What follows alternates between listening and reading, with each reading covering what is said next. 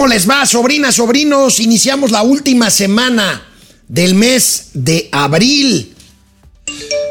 Es lunes 24 de abril. Es día de los Alejandros, así que, no, hombre, no importa. Hoy es mi santo, pero el próximo lunes es mi cumpleaños, así que, bueno, la salud del presidente. Vamos a hablar con seriedad de la salud del presidente de la República. Antes que nada, deseo que se recupere pronto, pero pues vamos a ver las fallas de comunicación que han desatado una serie de rumores sobre el verdadero estado de salud del presidente. Hoy no estuvo en la mañanera, por supuesto que es un tema que incide en lo que nos ocupa de economía y de finanzas. La inflación, una buena noticia hoy registra su menor nivel anual en mucho tiempo, en tres años poquito más arriba de 6%, 6.24%. Vamos a analizar la inflación. Nos alejamos en México de las energías limpias. Vamos a revisar las cifras de producción de energía limpia. El presidente López Obrador es un ingrato con el INAI, dice un expresidente de este Instituto de Transparencia y Acceso, de Transparencia y Acceso a la Información. El presidente Joe Biden mañana anunciará que va por su reelección cuatro años más al frente de la Casa Blanca. Habrá elecciones, habrá elecciones eh, eh, para un nuevo periodo en la Casa en la Casa Blanca allá en los Estados Unidos y tendré una charla con Daniel Hernández, uno de los líderes de una marca de sistemas de pago, de envío y recepción de dinero, una marca mundial, una marca global, una marca exitosa que está, no se imaginan dónde, está en todos lados del mundo. World Remit se llama esta plataforma. Hablaré con Daniel Hernández, funcionario de esta marca, de esta firma. Y por supuesto, abriré semana con Gatelas. O empezamos. Esto es Momento Financiero. El espacio en el que todos podemos hablar. Balanza comercial. Inflación. Evaluación. Tasas de interés. Momento Financiero. El análisis económico más claro. Objetivo y divertido de Internet. Sin tanto choro. Sí. Y como les gusta. Peladito y a la boca. ¡Órale! ¡Vamos, réjete bien! Momento Financiero. Bueno, pues, este, como les decía, empezamos la última semana del mes de abril con una noticia preocupante. El día de ayer, el día de ayer el presidente realizaba una gira de trabajo, el presidente López Obrador, por la ciudad de Mérida. Y ahí empezaron a media mañana versiones de que antes de tomar su desayuno había sufrido un desvanecimiento. Se desmayó pues. Hablaban versiones de que había sido un infarto. Hay muchas dudas. Bueno, antes que nada reitero nuestro deseo de que el presidente se restablezca, sea lo que sea. Ahorita vamos a ver lo que dice la información oficial. La información oficial dice que se contagió por tercera vez de COVID-19 y por ello suspendió la gira de ese domingo por Mérida. Pero hay muchas versiones encontradas que fueron tratadas de eh, detenerse con un tuit que llegó a pesar de que esto pasó en la mañana, ya por ahí de las 2, 3 de la tarde, un tuit del presidente en donde informa lo que hasta el momento pues es la versión oficial. Aquí lo tenemos en la cuenta de Twitter del presidente. Ni modo, amigas y amigos, salí positivo a COVID. No es grave, mi corazón está al 100. Y como tuve que suspender la gira, estoy en la Ciudad de México y de lejitos festejando los 16 años de Jesús Ernesto. Me guardaré unos días. Adán Augusto López encabezará las mañaneras. Nos vemos pronto. Sin embargo, sin embargo, aquí está la versión oficial que fue ratificada hoy por el secretario de Gobernación en la mañanera. A mediodía de ayer, una versión del Diario de Yucatán, que es un periódico muy serio allá en la península, hablaba de que el presidente de la República se había desvanecido por la mañana antes de tomar su desayuno y que de ello había testigos, funcionarios, sobre todo de Fonatur, porque estaba revisando el tema del tren Maya. Aquí tenemos esta nota que no ha sido retirada del portal de Yucatán. Es más, hoy abrió su edición con esta información de que el presidente había sufrido o habría sufrido un infarto o una complicación cardíaca en la casa de piedra de la base aérea militar número 8 de Mérida, donde acostumbra realizar sus reuniones de evaluación del tren Maya. El presidente se disponía a comer antojitos yucatecos que formaron parte del menú del desayuno, se sintió mal y se desvaneció ante el asombro de funcionarios del Fondo Nacional de Fomento a Turismo, Fonatur y representantes de las empresas que lo acompañaron en este momento.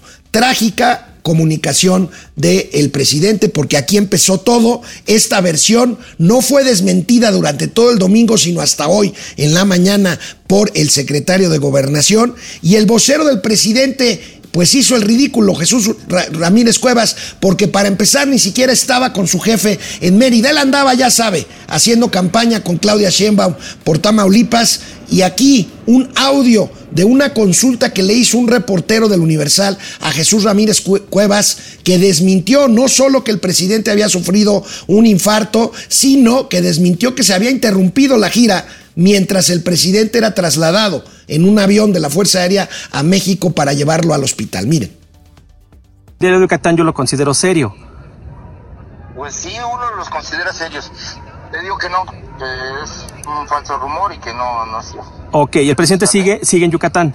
Sí, sí, sí. Sigue con su gira de trabajo. Sigue como lo tenía planeado. Perfecto.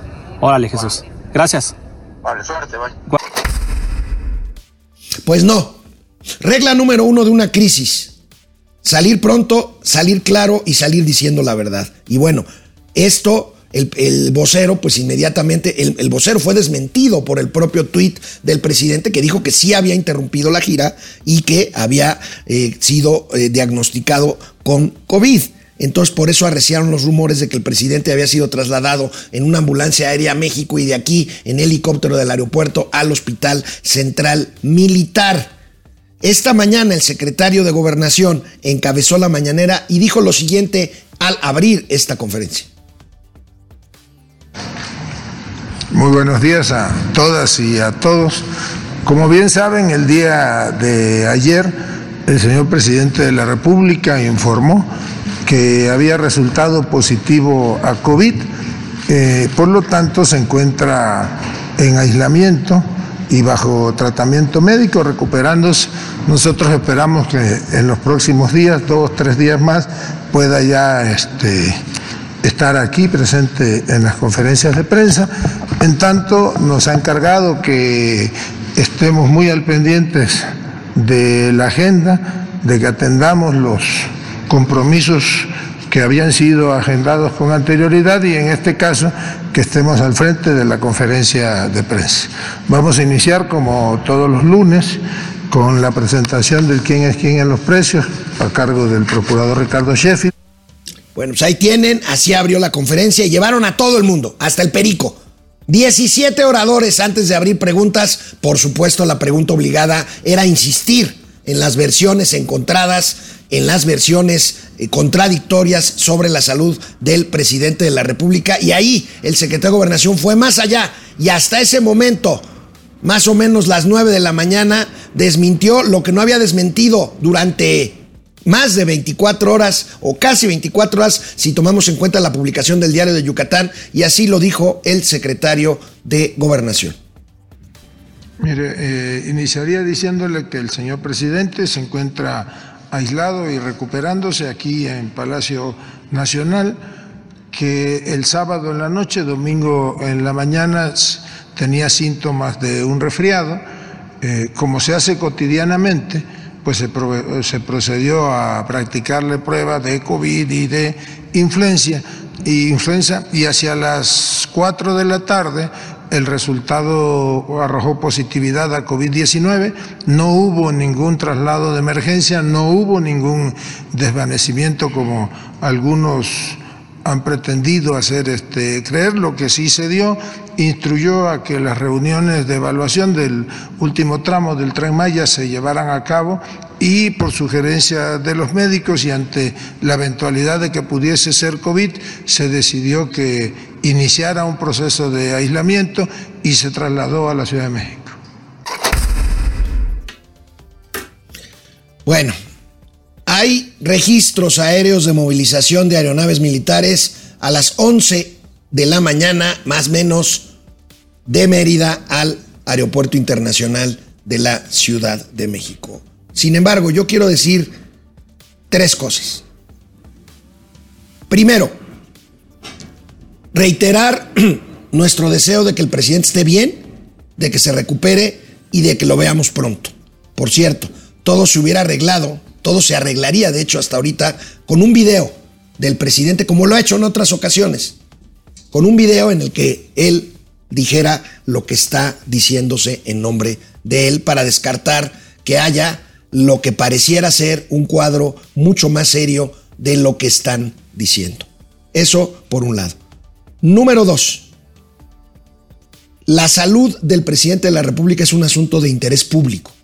No es que los chocantes periodistas queramos molestar o que deseemos mucho menos que el presidente esté mal o que tenga algo más grave. Eso es de interés nacional. ¿Por qué? Porque es el presidente de México, porque gobierna 130 millones de mexicanos y porque es el jefe del Estado y de gobierno de este país, de los Estados Unidos mexicanos. Y tercer punto, no se quejen.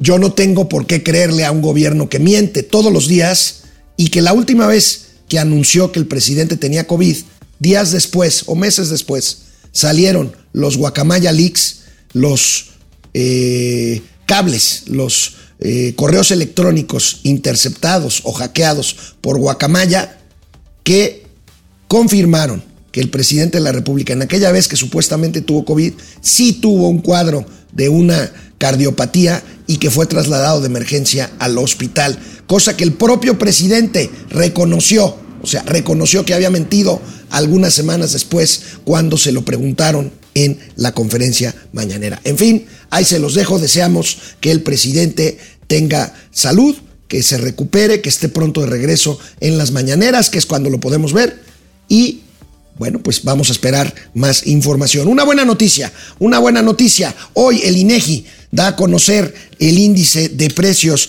al consumidor. Eh, bueno, pues la inflación cede, insisto, los precios crecen, crecen menos. Entonces, por primera vez yo sí les puedo decir que veo una tendencia un poquito más marcada a la baja, es una buena noticia, cede un poco la inflación y registra en la primera quincena de abril su nivel anualizado más bajo en tres años, 6.24%. Esto es una buena noticia. La otra buena noticia es que si bien sigue alta la inflación subyacente, la línea verde clara, también ya bajó, yo no recuerdo haberla visto por abajo de 8% en los últimos meses, 7.75 es una buena tendencia. Y bueno, pues ahí tenemos las gráficas que indican lo que vamos a ver a continuación en la tabla del INEGI que siempre revisamos. Y ahí la tenemos eh, en el 2023, inflación total anualizada 6.24, la subyacente 7.75, aunque aquí hay que decir y ya saben que siempre nos critican porque pues el negrito en el arroz la inflación de alimentos, bebidas y tabaco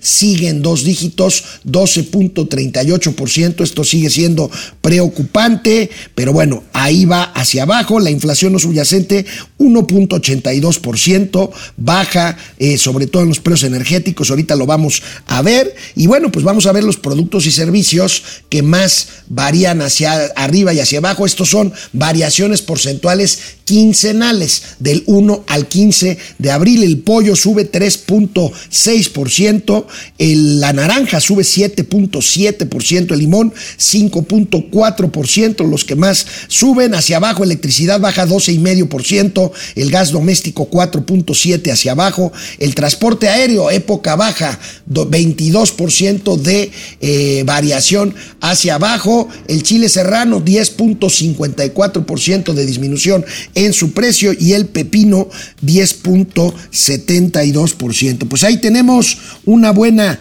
una buena noticia. Eh, son buenos datos. Vamos a ver que llegue la reunión de mayo para ver qué hace el Banco de México. Si deja la tasa como está, la vuelve a bajar un cuarto de punto porcentual o eh, pospone un poco más eh, ante estos datos de inflación hacia abajo. Vamos a ver cómo cierra el mes de abril y de ahí dependerá la, la, decisión de política monetaria del Banco de México. Y bueno, pues mientras tanto México se aleja de cumplir sus compromisos en materia de generar generar. Recuerden que los países tienen compromisos firmados con la comunidad internacional, con los protocolos de cambio climático, con diversas instancias y bueno, pues México se aleja de cumplir sus compromisos de generación de energía limpia, como lo informa esta mañana el periódico El Economista. Aquí tenemos el índice de generación de energías limpias en México se redujo 1.4 puntos porcentuales entre 2021 y 22 y se aleja de esta meta,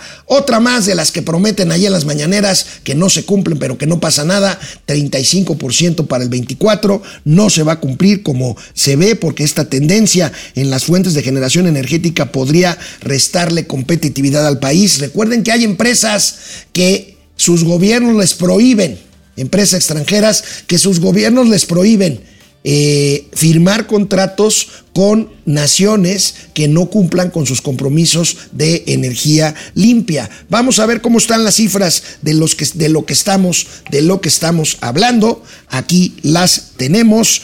Eh, fíjense, pues es que todavía es en el 18 el presidente arrancó con casi 80% de energía fósil contra solo 21% de energía limpia. Estas venían creciendo por las iniciativas de parques eólicos y solares y crecieron hasta el 27% en 2021 y luego se han vuelto a deprimir a 26.1% contra 73.9, casi 74% de producción de energías fósiles. Y pues cómo no, pues dicen que las refinerías se están revitalizando, las coquizadores las presumen, las coquizadoras, en fin. Y bueno, pues estas plantas nuevas que compramos, o entre comillas, porque ya vimos que no es necesariamente una compra, pero de Iberdrola, que pues son eh, básicamente plantas que no tienen que ver con fuentes necesariamente limpias como las eólicas, perdón, o las solares. Ahí, ahí tenemos este tema de las energías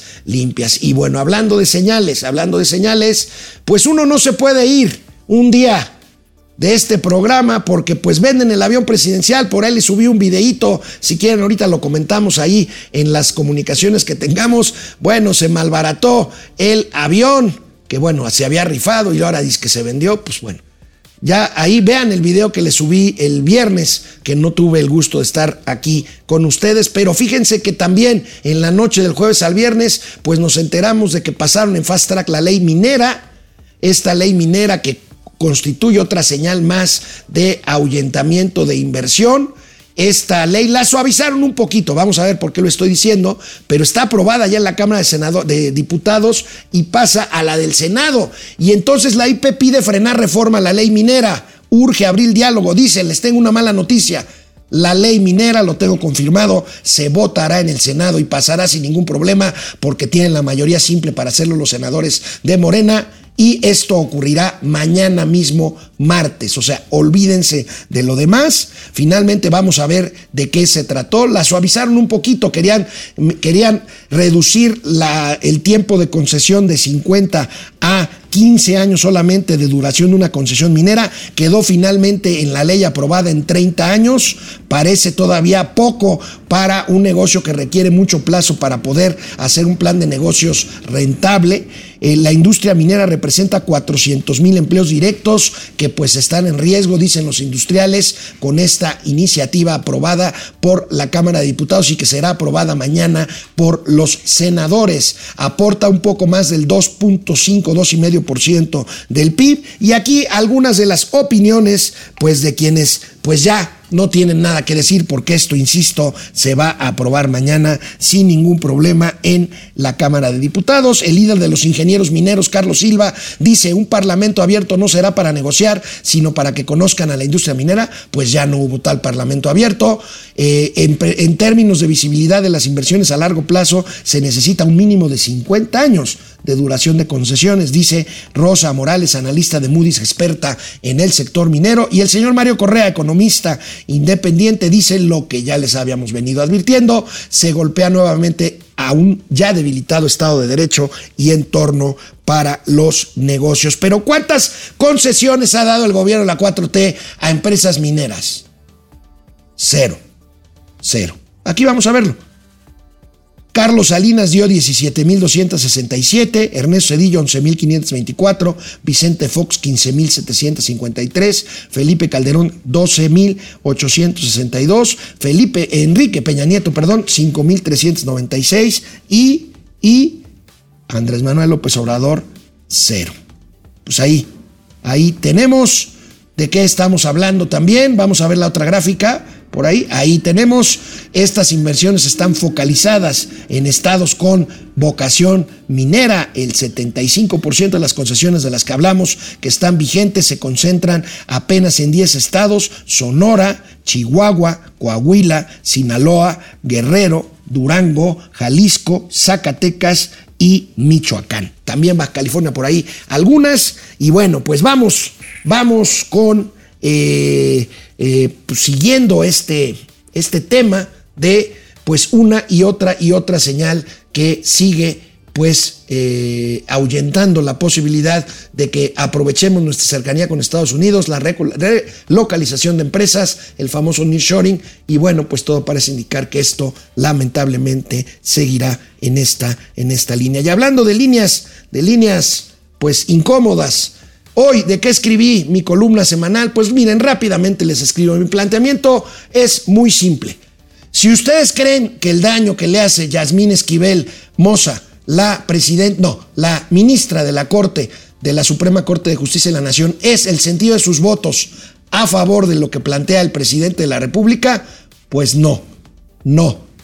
El daño verdaderamente que le está haciendo Yasmín Esquivel Moza a la Corte es su presencia ante la sola duda, ante la sola duda de que haya sido eh, plagiadora de su tesis profesional de licenciatura y de su tesis de doctorado. Su sola presencia con la duda, su sola atribución, más bien, es una ciudadana, pero es la ministra de la Corte, una ministra de la Corte. La sola, eh, el solo elemento de que pida la protección de la justicia a través de un amparo, pues debería de hacer que renunciara a su ministerio, a su, a su posición como ministra, que imparte justicia y que vota cuestiones relativas a todos los mexicanos, pues debería de irse. Ese es el verdadero daño que le hace Yasmín Esquivel Moza, más allá del sentido de sus votos, a la figura, a la presencia de sus colegas ministros y de la propia Suprema Corte de Justicia de la Nación. Muchas cosas,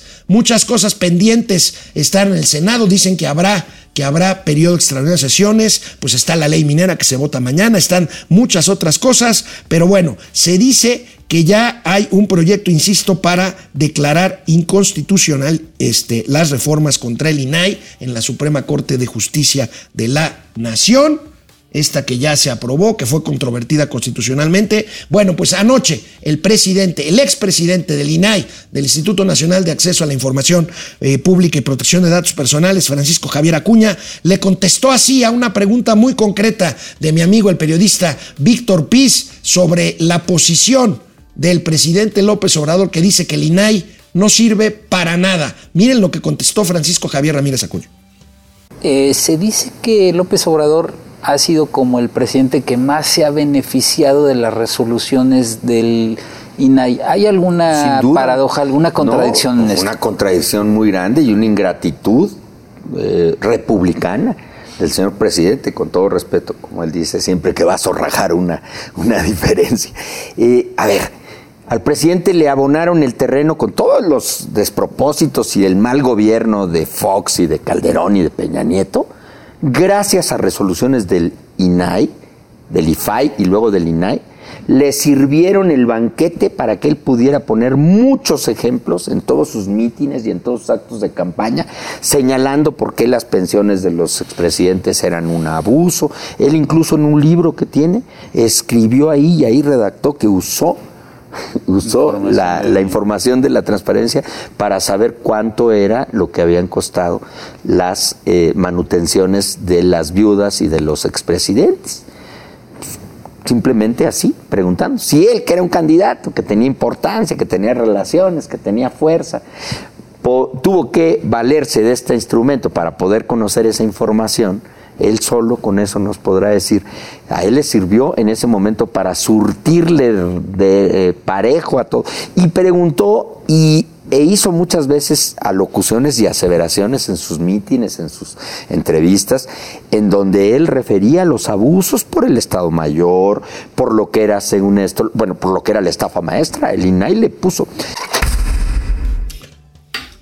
La estafa maestra, las otras tranzas del gobierno de Peña Nieto, el tema de Ayotzinapa, en fin, muchísimas cosas que el presidente y sus amigos, en ese entonces opositores, usaron. Usaron, y qué bueno que lo usaron, porque tenían derecho a hacerlo para hacer campaña, y ahora no les gusta porque el gobierno son ellos. Y entonces, pues no les gusta que nosotros preguntemos vía INAI qué pasó con el dinero que recibieron los hermanos del presidente López Obrador, qué pasó con la estafa de Segalmex, qué pasó con tantas otras cosas de un gobierno que presume lo que no es, y que es que no hay corrupción e impunidad. Sí la hay, y me parece que tan seria o más que en odiados gobiernos anteriores tan criticados por la hoy autodenominada y mal llamada cuarta transformación. Rápidamente, antes de irnos a la pausa y proceder a la entrevista, una entrevista muy interesante que tenemos esta mañana, que tengo esta mañana aquí en Momento Financiero. Joe Biden, Joe Biden competirá en las elecciones en las elecciones del año que entra para buscar reelegirse otros cuatro años en la Casa Blanca. Mañana lo anuncia, a pesar de su edad. Bueno, pues el señor a mí me parece que ya le ganó una vez a Trump y me parece que lo que quiere es volverle a ganar. Vamos a ver qué pasa. Mañana estaremos pendientes de este anuncio del presidente Joe Biden. Irá con la misma fórmula con la que le ganó al impresentable Donald Trump, con Kamala Harris como vicepresidenta. Vamos a la pausa, estamos justamente en el Ecuador del programa. Regresamos. A Firemo le agradezco 25 pesos. Paga por ponernos Won Chang, no, Won Ching y Ching Won de las finanzas. Ya estoy chocheando. Gracias, Carlos González. Baja cebolla, pero el huevo por las nubes. Pues sí, sigue caro el huevo. Este, veje, aunque me gustaría ver a Obrador en la cárcel, la verdad es que siendo fríos, el costo de beneficio que ya no esté es mejor para el país. Es tu opinión, veje. Eh, yo, francamente, deseo que el presidente esté bien y se recupere, pero el problema es de comunicación. El problema es que, vuelvo a lo mismo, ¿por qué creerle a un gobierno que miente, que miente 90 o 100 veces al día en voz del mismísimo presidente? ¿eh? No estamos hablando ni siquiera de un aparato gubernamental. El presidente dice cosas que no son ciertas 90 o 100 veces cada mañana durante tres horas. Daniel Valderas Enciso, excelente inicio de semana. Crean que todo el dinero robado por la 4T esté guardado en el Banco de Bienestar. Y si es así, ¿cómo se puede saber? No, no, no. No, no, no. Bueno. El Banco del Bienestar básicamente se usa para dispersar los apoyos, que, son, que es dinero fiscal, lamentablemente. Marian Garrido, buenos días, gracias. José Almazán Mendiola, AMLO dice que el avión presidencial TP-01 José María Morelos y Pavón es para distanciar largas. Entonces, como el Air Force One hizo un vuelo de Santa Fantasía al ICM siendo un avión más grande. Bueno, pues es que no, el TP-01 es para distancias largas, pero también para distancias cortas, igual que el Air Force One, ¿eh? Este, sin duda, no, no, no tiene ningún problema. Ahora, un dato, ¿saben a qué equivale lo que según esto nos dio eh, el comprador del avión presidencial? Equivale a un año de subsidiar el Chaifa para que pueda seguir funcionando. Ahí se los dejo. Resulta, dice Carlos Hernández, que se filtró información de una visita del embajador de Estados Unidos donde dieron un ultimátum al peje y que van con todo, con el cártel de Sinaloa, ya lo anunciaron, van con todo contra los chapitos. Para mí que no aguantó la presión y por eso se enfermó. El presidente está enfermo y él mismo lo ha dicho. Tiene problemas de cardiopatías y, y eventos cerebrovasculares que se trata que se trata y que bueno, pues es un hombre que con su ritmo de vida y su ritmo de trabajo pues tiene estos riesgos. Esperemos, insisto, que está bien. Carlos González, a AMLO le dio COVID y no me extraña si no le da a los que roban, mienten y traicionan, decía el Cacas hace dos años. Bueno, este, se me fue por aquí, es que tengo muchísimos eh, comentarios. Gracias a Azucena Carballo, gracias Efren, eh, gracias eh, por el bien de México que se aislé en Palenque unos 18 meses, dice Efren. Genaro Eric, la tercera es la vencida. Antonio G. Alcaraz, Carlos Santoyo, Fifinio Liberal, Claudia Rosa González, a ver qué dicen del presidente, ya que ven que dicen que le dio un infarto, ya les reporté y les traté de dar un panorama de todo lo que se ha dicho y no dicho en los últimos, en las últimas 24 horas. Genaro Eric no, les, no le vendió el avión a Gankistán, sino a Putin. Bueno, es una ex república soviética, Yakistán, no, a ver si ahorita me acuerdan, porque se los puse en el video. Pues un pequeño país que era una república soviética y que, este, y que ahora está bajo el régimen de una muy seria dictadura. Fidel Reyes Morales, Jacques Blaudín, eh, Víctor Hugo Romero, eh, José Lo Aguilar, Elpidio Ortega, Luigi Carlop. Gracias. José Almazán Mendiola, es Tayikistán, gracias Pepe, Tayikistán. Oscar Márquez, Tapiayer Millennium, de ser cierta la versión del COVID, el presidente es víctima de la necedad de no usar cubrebocas en lugares cerrados y abarrotados. Bueno, vamos con una entrevista muy interesante porque hablaremos de medios de pago, de transferencia de dinero World Remit es una firma de eh, envíos de dinero, de transferencias, y hablaré con Daniel Hernández, líder de medios y engagement para América Latina en CEPS, con Z, que es la dueña de las marcas World Remit y Sendwave. Vamos a hablar con el buen Daniel Hernández. Muy interesante, venga. Bueno, pues aquí muchas veces hemos hablado de remesas, de envío de dinero, de sistemas de pago, en fin, de todo lo que es la tecnología al servicio de hacer transferencias virtuales de dinero sin andar manejando efectivo. Y bueno, pues hay una empresa, hay una empresa que se llama una firma, World Remit. Una firma líder global, está, no se imaginan dónde. Bueno, ven el país al que le vendimos el avión, pues seguramente ahí está también, no exagero, pero está por todos lados World Remit, este, empresa líder de pagos global, una empresa que desafía a empresas tradicionales que transfieren dinero por otros medios. 5 mil corredores de transferencias de dinero, 1.200 empleados, 100% digital. Y tengo el gusto de saludar en la línea a Daniel Hernández, líder de medios y engagement para América Latina de CEPS con Z las dos, que es la dueña de la marca de pago global World Remit. Daniel, ¿cómo estás? Qué gusto saludarte, muy buenos días.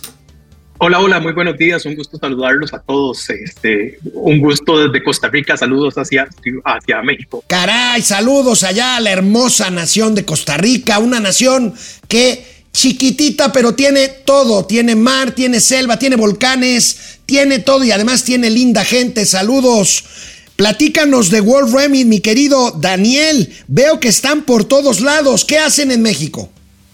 Sí, mira, nosotros estamos por todos lados, como mencionaste de forma correcta, enviamos dinero a más de 150 países a nivel mundial y México es uno de nuestros principales mercados. El envío de dinero desde México, desde Estados Unidos hacia México. ¿Qué es lo que tratamos de hacer en World Remit? Pues tratamos de eh, distorsionar el mercado normal de remesas. ¿Por qué? Porque el mercado tradicional de remesas en el que llegas, en el que vas a dejar el dinero, el que tienes que recoger el dinero en efectivo, es sumamente ineficiente. Entonces al final le terminas trasladando el costo a los usuarios. ¿Por qué? Porque tienes que mantener infraestructuras muy pesadas, tienes que pensar en alquileres, en luz, en electricidad. Entonces, para un mercado como el mexicano, que es de casi 60 mil millones de dólares anuales, en el mercado mexicano estamos hablando de que las remesas ya representan el 4% del PIB. Y es el segundo mercado de remesas más grande del mundo. Entonces, cuando uno piensa en que la diferencia del costo de enviar una remesa en, es de 12 dólares de la forma tradicional o 10 dólares de la forma tradicional versus 2 dólares o 1 dólar de forma digital, a nivel individual hay un gran impacto. Pero a nivel agregado, cuando estás hablando de que podemos rebajar el costo de las remesas para un país como México todavía en un 80%, en un 70%, Eso es un impacto que es directo para la economía. ¿Por qué? Porque todo ese dinero termina en las bolsas de las personas que están recibiendo sus remesas. Entonces, esa es la misión de lo que estamos haciendo nosotros en World Remit y por qué la remesa digital se vuelve en un mecanismo muy importante de desarrollo económico.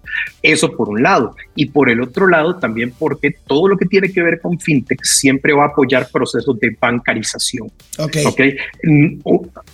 Oye, Daniel, mira, a ver, usaste una palabra muy fuerte, distorsionar el mercado. Es una palabra muy fuerte, este, porque se puede asociar a un tema que no sea necesariamente positivo, pero yo creí entenderte muy bien. Cuando hablas de distorsionar, hablas de que usando una plataforma 100% digital, lo que vas a hacer es bajar el costo y por lo tanto la comisión que pagan las personas que reciben dinero en México para que muden de sus medios tradicionales de recibir dinero a World Remit. Estoy bien, ¿no?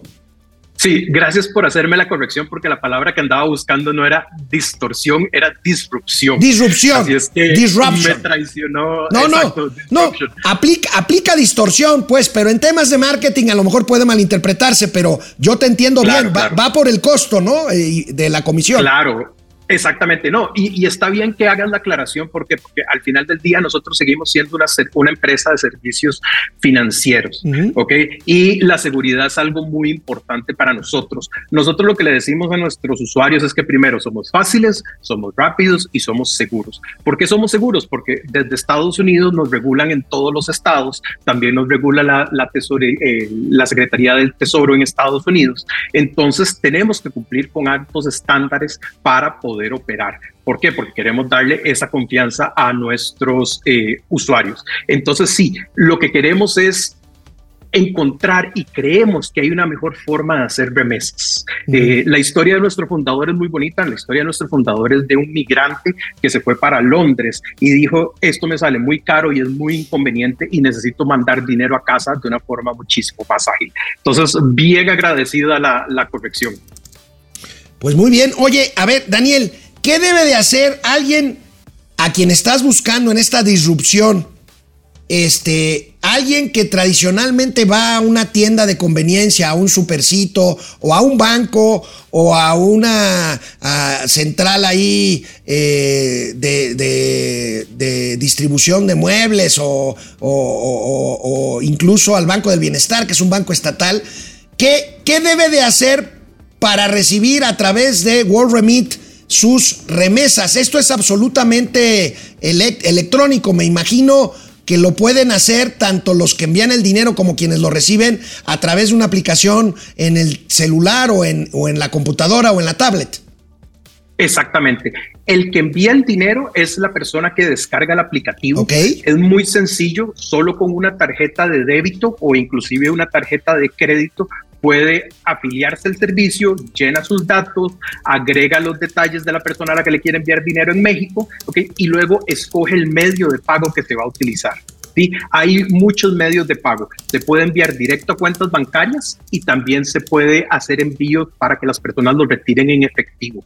Entonces, si bien es cierto, somos totalmente digitales, del lado de la persona que lo recibe, en este caso en México, se puede recibir el dinero directo a cuenta, que es súper conveniente, o también se puede ir a recoger eh, en efectivo a, bueno, en América Latina tenemos más de 10 mil localidades donde podemos este, ir a retirar el dinero. El proceso de registro en el aplicativo, la primera vez te debería de tomar menos de cinco minutos. ¿ok? Entonces es muy sencillo. Ya de ahí en adelante, enviar una remesa te debería de tomar uno o dos minutos hacer el envío desde la comunidad, desde la comodidad de tu casa. Ya sea que estés a las 2 de la mañana, 3 de la mañana, que hubo una emergencia médica, o estás en tu trabajo a las 11 de la mañana y te acordaste que no habías hecho el envío del dinero, te toma un minuto desde cualquier lugar en el que estés. Y el 90% de nuestras transferencias también se reciben en cuestión de minutos. Entonces, es muy eficiente en el sentido desde que yo envío el dinero hasta que la persona lo recibe, es un tiempo cortísimo. Entonces, Eso es, barato. eso es muy bueno. Ahora, es corto tiempo, muy fácil. Hablemos de precio. Eh, ¿De cuánto estamos hablando, porcentualmente hablando, que ustedes logran bajar el costo de la transferencia, que es finalmente lo que pagan quienes reciben esta transferencia o quienes la envían como comisión por el servicio precisamente del de, eh, el envío de dinero? Claro, Esto es muy variable porque en el mercado hay muchos competidores y hay muchas ofertas de precio, pero te lo voy a contar desde una perspectiva personal. Hace un par de semanas yo andaba en Ciudad de Nueva York haciendo una visita a campo y estaba preguntando y estaba viendo a ver cuánto costaba una remesa. Entré a lugares en los que por enviar 500 dólares me estaban cobrando 25, 30 dólares. Órale. Ok, otro, sí, claro. Otros lugares en los que eh, entraba y por enviar los mismos 500 dólares me estaban cobrando 10, 12 dólares. Con nosotros, dependiendo del monto, se puede volver igual muy barato, pero nuestro precio promedio puede andar en dos o tres dólares. Entonces estamos hablando, eh, estamos hablando de un rebajo sustancial en función de precio que cuando piensas que si sos una persona que pone dos o que hace dos envíos al mes, que cada envío te estás ahorrando 7 dólares, 8 dólares, haz la matemática y te vas a dar cuenta que rápidamente te estás ahorrando 160, 200 eh, dólares al año por este cambio. No, suena muy bien, Daniel. Ahora, platícame, ¿cuáles son sus planes? ¿Cuánto de este pastel, eh, si me lo permites la expresión, cuánto de este pastel de 60 mil millones de dólares al año quieren ustedes comerse en el 2023 o en el 2024? También una excelente pregunta. Nosotros al final del día no andamos pensando en el tamaño del pastel. Nosotros al final del día estamos pensando en verdaderamente impactar de una forma positiva la vida de nuestros usuarios. Esos usuarios que todavía tienen miedo a dar el paso digital.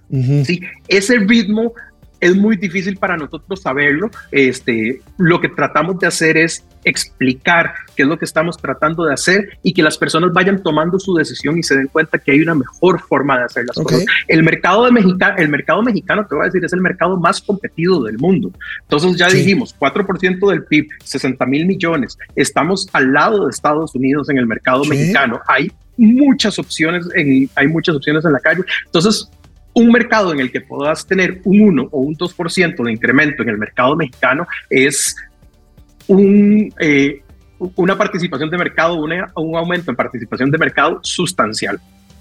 Pues muy bien, mira, World Remit, para que no me dejen mentir, aquí me pasan estos datos aquí de producción, fíjate, Oficinas centrales en Londres, Reino Unido, con oficinas regionales en lo que les decía, no estaba exagerando para nada. Estados Unidos, Polonia, Canadá, Australia, Malasia, Filipinas, Sudáfrica, eh, Somalia, Somalia, Uganda, Kenia, Ruanda, Tanzania, Zimbabue y Bélgica. Y ahora atacan el mercado de remesas más grande del mundo, ciertamente el de México y Estados Unidos. Daniel Hernández, un placer tenerte aquí y que nos expliques esto, pues es una gran opción. Aquí lo que tratamos es darle opciones a quienes nos ven de este lado y de aquel lado de la frontera, también en materia de economía financiera. Pues muy claro eres, Daniel. Te mando un saludo hasta San José, me imagino que ahí estás. En efecto, un saludo de regreso desde San José, Costa Rica, y muchísimas gracias por permitirnos este espacio. Un abrazo, gracias Daniel. Pues ahí tienen World Remit, World Remit esta nueva alternativa, esta nueva opción que se tiene para enviar remesas en este gigantesco mercado que tanto presume como un logro, que no es un logro de gobierno, la 4T. 60 mil millones de dólares al año mandan en promedio nuestros paisanos que trabajan allá en el gabacho y que mandan sus dolaritos. Bueno, pues ahí está esta opción. Vámonos con más comentarios y regresamos con gatelazos. Nuestra encuesta de hoy en las plataformas que transmiten Momento Financiero, ¿crees que AMLO sí tiene COVID? Obvio no, nos están engañando 76%, obvio sí, están fuertes los contratos, los contagios, perdón, 3%, no sé, pero la salud del presidente es delicada, 19%, mi precio es fuerte como un roble y un corredor keniata, 2%. Me pregunta por Mauricio Flores, está en Tayikistán, fue a entregar el avión presidencial, no pudo tolerar dejar de probar por última vez las tortas magníficas de pierna y de lomo que servían en ese avión cuando estuvo al servicio de la presidencia de la República. Jorge Yopigua, ¿cuánto nos cobra esta empresa por extorsionarnos? No sé a qué te refieres, Jorge. Este, pero bueno, ya dijeron que más o menos, eh, ¿cuánto dijeron? 7 dólares, ¿no? Por, por un envío de 300 dólares pues no se ve mal. Hay que ver, finalmente el mercado manda, ¿eh? El mercado manda. Si esto no jala, eh, para, para que una persona mande su dinero y lo reciban fácilmente y barato sus paisanos o sus familiares en México, pues simplemente, simplemente, pues ahí va a quedar. Pero vamos a ver, Laguser es correcto, la salud de Obrador no nos interesa. Bueno, yo creo que es un tema de interés nacional, Lagu. Este, lo que nos preocupa son los problemas que acarrearía si llegara a suceder lo inevitable. Buen punto. José Almazán Mendiola, AMLO anda probando los servicios de salud para ver si ya son mejores a los de Dinamarca. El presidente es atendido por médicos militares. Eh, Laura Galeana, buen día, tío Alex. El tío Mao de nuevo en el Torito, pues ya les expliqué. Eh, Connie Ortiz desde Monterrey, Romel, Romel Andrade. AMLO perdió aproximadamente un 70% del valor del avioncito en su venta tonta, lo malbarataron y además no lo podían vender, chaparritos, porque es arrendamiento. Arrendamiento. Ustedes si están rentando un automóvil, no lo pueden vender. Si ustedes están rentando un departamento, no lo pueden vender. Lo que pueden hacer es traspasar el arrendamiento o llegar a un acuerdo con el dueño para pagar el arrendamiento pendiente y luego comprarlo. Pero bueno, eso, eso no lo explican. Rommel Andrade, el vampiro macuspano cubriendo la medianera de AMLO. Black Archer Mil, hace mucho no lo eh, leía. Black Archer Mil, Costa Rica, pura vida, es precioso Costa Rica. Eh, Gilberto Alvarado, el berrinche del loco de Palacio por lo de la Guardia Nacional es porque ahí está todo el dinero que se desvía. Jess va, ¿cómo saber que el presidente eh, López está bien, fácil, despertará diciendo incoherencias. Genaro, Eric, no le funcionó al detente ni el Viagra. Es que miren, es tan fácil como que salga en un video. Si tiene COVID, que lo graben en video y que diga tengo COVID, e incluso que se le vea mormadón o ronco. Eso es, eso es lo que necesitan hacer para evitar tanta especulación, que no es malintencionada, ojo, ¿eh? No es malintencionada, por lo menos de mi parte. Y yo creo que de la mayoría de quienes preguntan legítimamente sobre la verdad en torno al salud, a la salud del presidente, me refiero a los periodistas. Este, eh, Rommel Andrade Espero que el tío Mao no ande dándole respiración de boca a boca al abuelito. Gerardo Ortiz. Duda si el COVID se previene con no mentir y no robar porque AMLO le ha dado tres veces. Pues porque miente todo el tiempo. Eso yo le contestaría. Este, Gerardo Solís. Otra vez fallaron los detentes. Roberto Rafael. Black Carcher Mil. Eh, eh, ¿Quién va a tomar las decisiones en estos días? Dice Roberto Rafael. Buena pregunta. Si el presidente está consciente, la seguirá tomando. Eh, por eso también la pregunta de realmente cuál es su estado de salud. Eh, eh, José Almazán Mendiola, Gonzalo G. Jiménez desde la refinería Olmeca, está en dos bocas, Gonzalo C. Jiménez, G. Jiménez, subió la secretaria de Energía el fin de semana, unos obreros en una torre a medio construir. Pues no que ya está terminada la refinería. Arlén Villalpando, good morning, Gustavo Villarreal, ¿cuál es la, falla de la falta de origen del avión? La falta de origen del avión, ¿cuál es? Pues haberlo tenido depreciándose y detenido ahí pagando dinerales de renta y de mantenimiento durante cuatro años y medio. Eso fue. Jorge Guevara Albarrado, que se vaya a su rancho. Jorge Ortiz Sánchez. Jorge, ¿cómo estás? Gracias, Jax Balduine. Traición a la patria es beneficiarse de las investigaciones del INAI que exhibió la corrupción de los gobiernos anteriores y cuando tú eres gobierno ya no lo quieras y lo eliminas. Estoy completamente de acuerdo contigo, Jax. Y bueno, pues vamos, vamos a gatelazos. Bueno, pues tremendo gatelazo el que exhibieron de Patricia Armendaris la diputada esta de Morena, que no se le entiende muy bien cuando habla, que se queda dormida en las sesiones, que fue tiburona de Shark Tank, que es pues la ambisconona de la 4T. ¿Qué más podemos decir? Que le dijo un entrevistado sobre las doctrinas, la doctrina en las mañaneras, y un minuto después, oiga, oí bien doctrina, y dice, no, yo nunca dije doctrina. Bueno, ahí está. Armendaris, difundieron un video más bien un audio de una junta que tuvo con indígenas de la región de la selva lacandona. Ahí tienen el resultado de cuando se regala dinero. No hay manera de que se corte y peor aún, no hay lana que alcance. Escuchen este audio de la diputada Armendaris con representantes de comunidades chiapanecas. Sígale. Sígale creyendo que van a seguir mandando al gobierno, no les van a dar nada. O me presentan programas de desarrollo para ustedes, o se van a ir a la chingada. Se los quiero dejar claro. La próxima reunión o, o me traen propuestas de comunidad o no cuenten conmigo, ni, ni, ni vengan, por favor. Es la tercera reunión, es la tercera reunión que tengo con ustedes. Que no, que yo quiero mi propio hotel. Pues sigan sus pendejadas. Escudo Jaguar. Cállate. Escudo Jaguar está enfrente de ustedes. Sí, ya te Me están pidiendo restaurantes, hotel, lanchas, como comunidad. Yo no puedo atender a cada familia. Tú me prometiste, sí, vamos a México y cuándo. Escúchame. Tú ya te, eres tengo un, senadora. te tengo un puto abogado durante dos años pagados por mí. Pero está trabajando. está ¿Me vale más? O sea, sí, escúchame.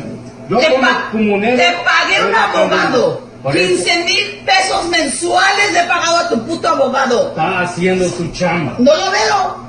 Bueno, mira. Yo les pagué un abogado. No falta respeto. Tú eres servidor federal. ¿Qué clase ¿Cómo de que, no, cómo que no falta respeto? Estoy hasta la madre.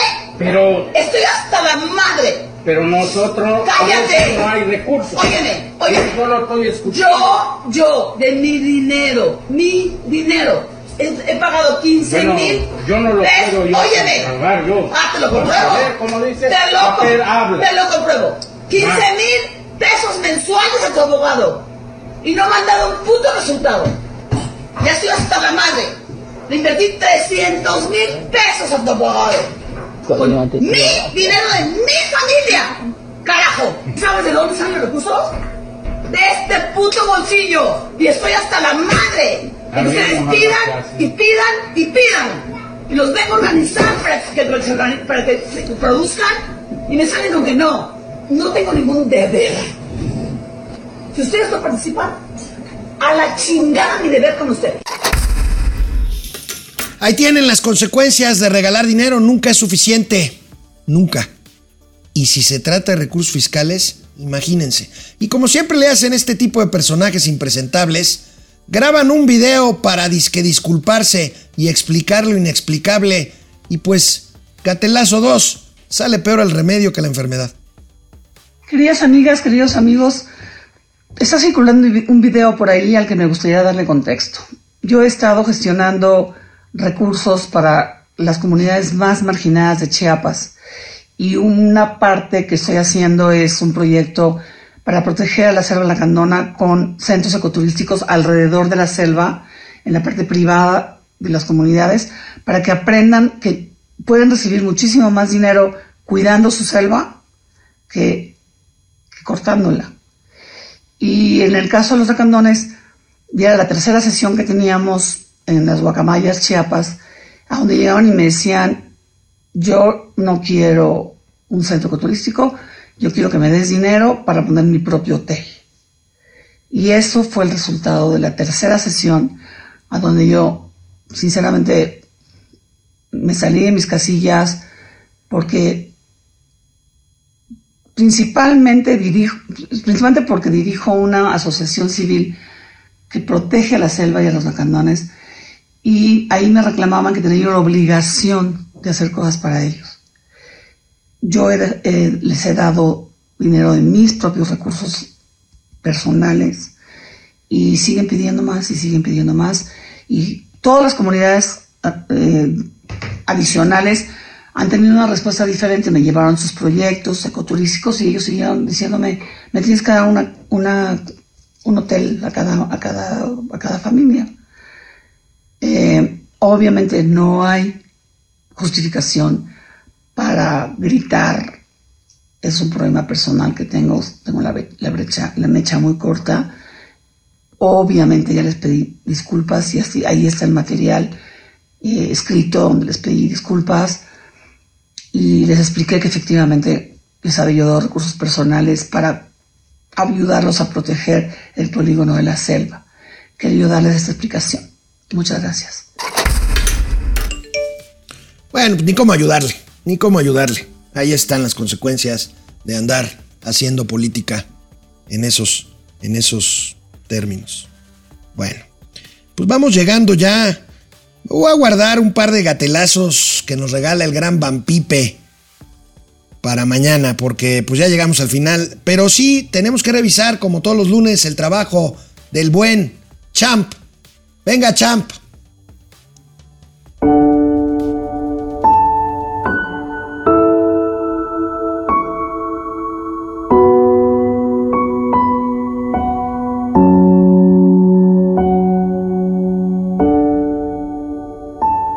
Señor, ¿qué tiene?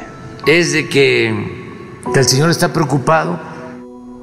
¿Por la inseguridad? No. No, no, no, no, no, no.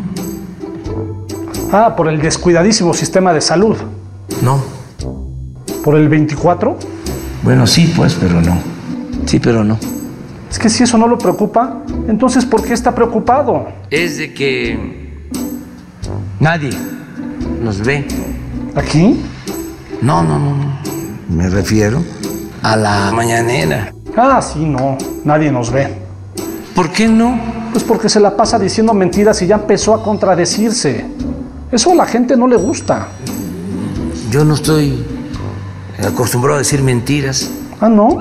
¿Qué no acaba de prometer que vamos a tener un mejor sistema de salud que el de Dinamarca? Está permitido decir una mentira piadosa. ¿Cuál piadosa? Es que no hay ni medicinas. ¿Sabe cuántas mentiras dice por mañanera? No sé. 103. 103 mentiras por mañanera. Es mucho. Es muchísimo. Y el problema con eso es que es muy fácil caer en contradicciones. Por ejemplo. Ah, ¿quiere ver un ejemplo? Mire. Eh, una vez más voy a contar lo del saludo a la mamá de Guzmán Loera, porque es una señora mayor, y me dijo, es que no permiten a mis hijas este, visitar a su hermano. A ver si usted nos ayuda para que vayan ellas. Yo ya no puedo ir a verlo. Y... Que el otro día la contó mal. Mire. Y me pide que eh, yo ayude en gestiones para que el gobierno de Estados Unidos le permita viajar para ver a su hijo. ¿Ya ve? Lo malo de decir mentiras es que hay que tener muy buena memoria. Es de que luego se me olvida. Pues es lo que digo. ¿Qué hacemos? Pues podría dejar de decir mentiras. ¿Cómo le hacemos? A lo mejor podríamos condicionar su comportamiento a base de estímulos. ¿Cómo no entiendo? Sí, imagínese que recibiera una descarga eléctrica cada vez que dice una mentira. No me gusta tanto, o sea. Pues ese es el chiste. El temor a recibir una descarga puede provocar que digan menos mentiras. Pues sí. ¿Listo, señor? Recuerde, no hay mentiras, no hay toques. Trate de platicar de cosas. Sí, sí, sí, sí. Tercera llamada. Comenzamos.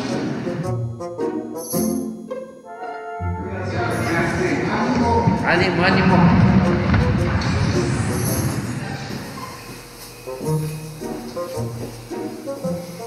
Ayer fue un día extraordinario.